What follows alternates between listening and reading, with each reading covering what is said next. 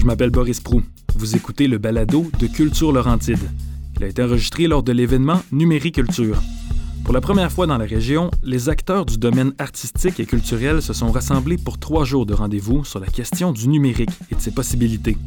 Dans ce premier épisode, je m'entretiens avec Sophie Latouche et Anne-Marie Trépanier qui ont animé une conversation autour de l'art web. La conversation a eu lieu en mars 2019 au Musée d'art contemporain des Laurentides, le MAC LO. Je m'appelle Sophie Latouche, je suis artiste en art visuel.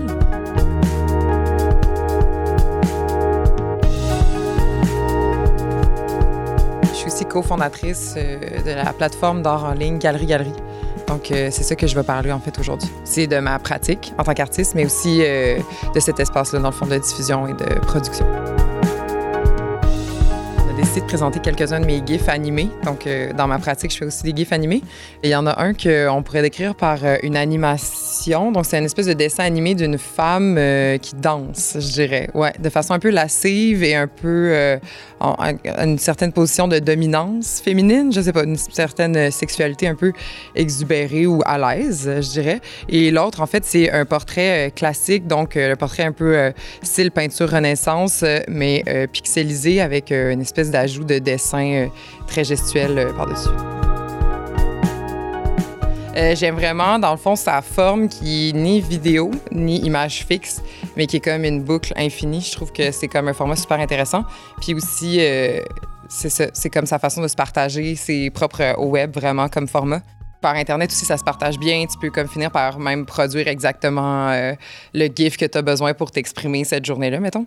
Fait que c'est comme l'Internet a créé ce besoin-là de faire des GIFs, mais je pense qu'après ça, il y a un intérêt aussi du monde extérieur qui commence à se développer. Bien, des galeries, mettons qu'on parle plus du marché de l'art, pas du monde extérieur, parce que c'est clairement, les gens aiment utiliser les GIFs, c'est rendu quelque chose vraiment plus dans le langage populaire qu'il y a, mettons, même six ans.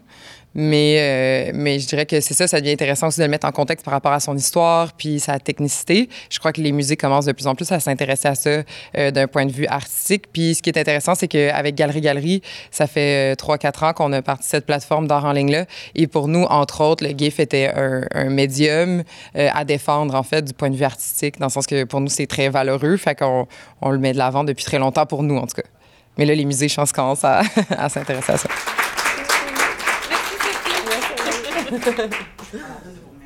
Même si le développement des technologies numériques a amorcé une nouvelle étape de l'ère capitaliste, plusieurs artistes en art contemporain utilisent maintenant l'espace virtuel comme un nouveau médium de création et de diffusion. Sophie Latouche répond à la question d'une participante. Comment gagner sa vie avec l'art numérique? C'est une bonne question. On va commencer par la vente. Après ça, on verra pour la revente. Euh, mais non, mais c'est super intéressant. Puis on se demande aussi, est-ce qu'une œuvre numérique doit absolument être euh, soumise au même système actuel d'achat et de vente? Est-ce qu'elle doit absolument être unique et vendue en copie ou est-ce qu'elle a le droit d'exister en pleine forme et d'être encore sur Internet, mais d'être acquise ou d'avoir un sentiment de possession différent? Ou est-ce qu'il y a une façon de monétiser?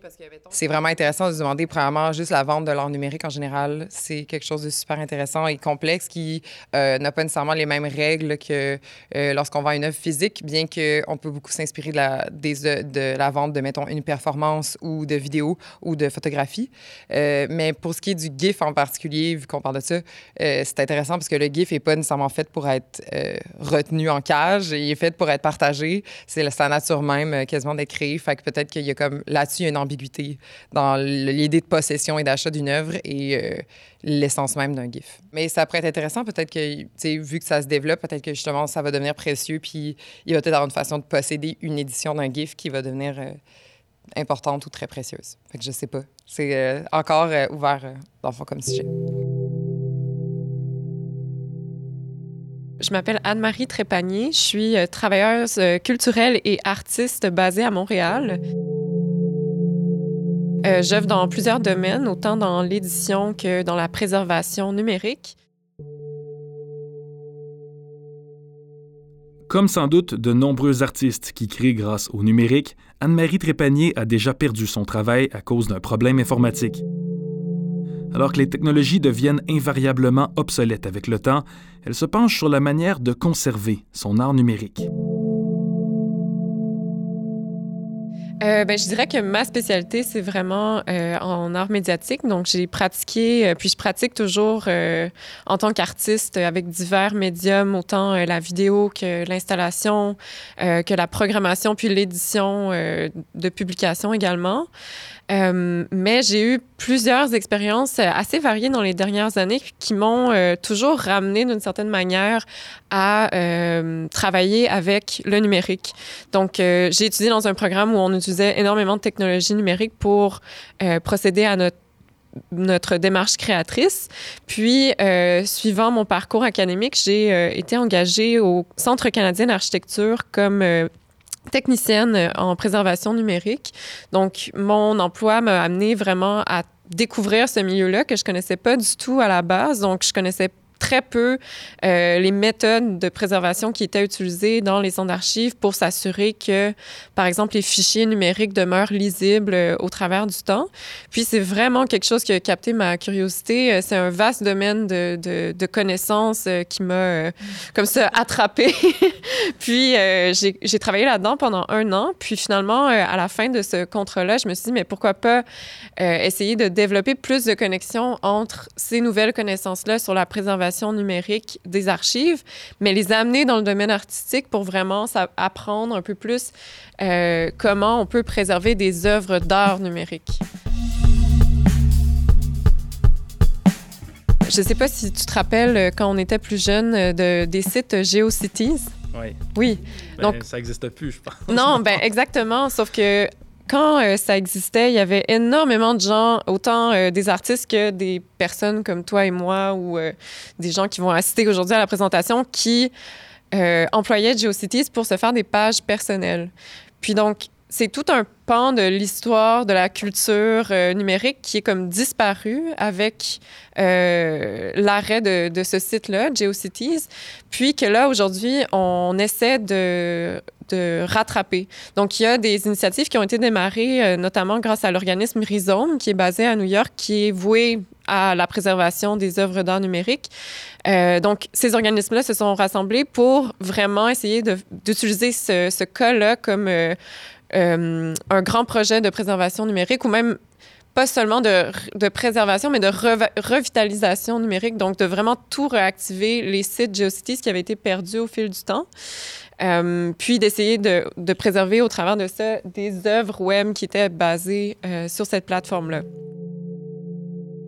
de nos jours, on utilise principalement des technologies numériques pour faire la recherche, pour développer de nouveaux savoirs, pour écrire. Donc, quand on écrit un livre, par exemple, c'est plus des manuscrits, on écrit vraiment euh, à l'ordinateur, puis euh, sans même imprimer euh, parfois. Donc, toutes ces informations-là sont préservées sur des supports numériques. Ensuite, la technologie, on le sait, elle avance à une vitesse folle, ce qui fait que euh, certains fichiers qui sont dans des formats euh, propriétaires, donc c'est-à-dire qui dépendent de logiciels informatiques euh, propres à leur création, peuvent être perdus si, par exemple, un logiciel cesse d'être produit ou devient inutilisable. Donc, il faut vraiment mettre ces enjeux-là sur la table aujourd'hui. Puis, je pense que c'est un enjeu auquel fait face aussi Galerie Galerie. Moi, par exemple, j'ai fait face à ça de manière multiple au travers de, des années par rapport à mon travail. Donc, par exemple, d'ouvrir des fichiers, de voir qu'il y a des, liens qui sont désuets, qui fonctionnent plus. Donc, c'est un savoir-faire qui est vraiment très utile, puis qu'il faut euh, valoriser euh, en tant que tel. Selon elle, nous serons tous touchés, un jour ou l'autre, par ce problème de l'obsolescence technologique Comment faire pour s'y préparer? Euh, Web Recorder, c'est effectivement une vraiment bonne ressource pour tout ce qui est euh, préservation des, des, sites web euh, d'artistes ou, mais en fait, pour préservation de sites web, point, là, je dirais, c'est pas spécialement créé pour, pour les œuvres, mais vraiment pour préserver tout ce qui est contenu sur le web, puis qui peut être une information savante qui devrait être préservée.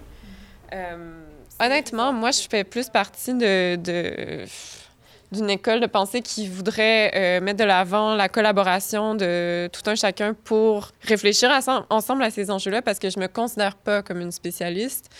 Euh, je suis vraiment intéressée par le sujet, mais par contre, euh, j'ai l'impression d'avoir encore touché qu'à la surface de la chose.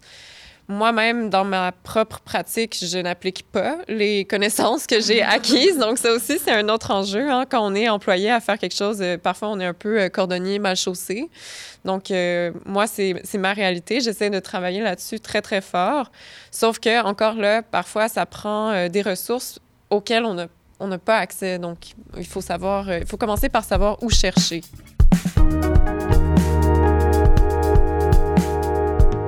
La question de ne pas bloquer l'accès aux œuvres numériques, mais plutôt d'essayer de les faire circuler le plus possible pour créer de la spéculation par l'attention qui est portée envers les œuvres. Donc, plutôt que de créer la rareté, comme on fait par exemple avec une peinture, donc il y a euh, un unique exemplaire, disons, d'une œuvre. Donc, c'est par la rareté qu'elle gagne en valeur, mais euh, avec l'avènement de l'art numérique, qui est vraiment est venue euh, cette question de créer de la valeur par la circulation des œuvres. Donc, plus l'œuvre est vue, plus ça génère de l'intérêt, plus ça génère euh, une valeur mercantile de cette œuvre-là sur le marché de l'art. Je suis ravie. Mais merci euh, de nous avoir écoutés pendant. C'était quand même une longue présentation. Merci aux invités Anne-Marie Trépanier et Sophie Latouche. Je vous invite à écouter notre deuxième épisode en compagnie de Jean-Sébastien Côté, concepteur sonore de Robert Lepage depuis 1999. Le balado Numériculture est une production de Culture Laurentide en partenariat avec Transistor Média. Abonnez-vous sur Apple, Spotify ou sur le répertoire de balado de votre choix. Salut!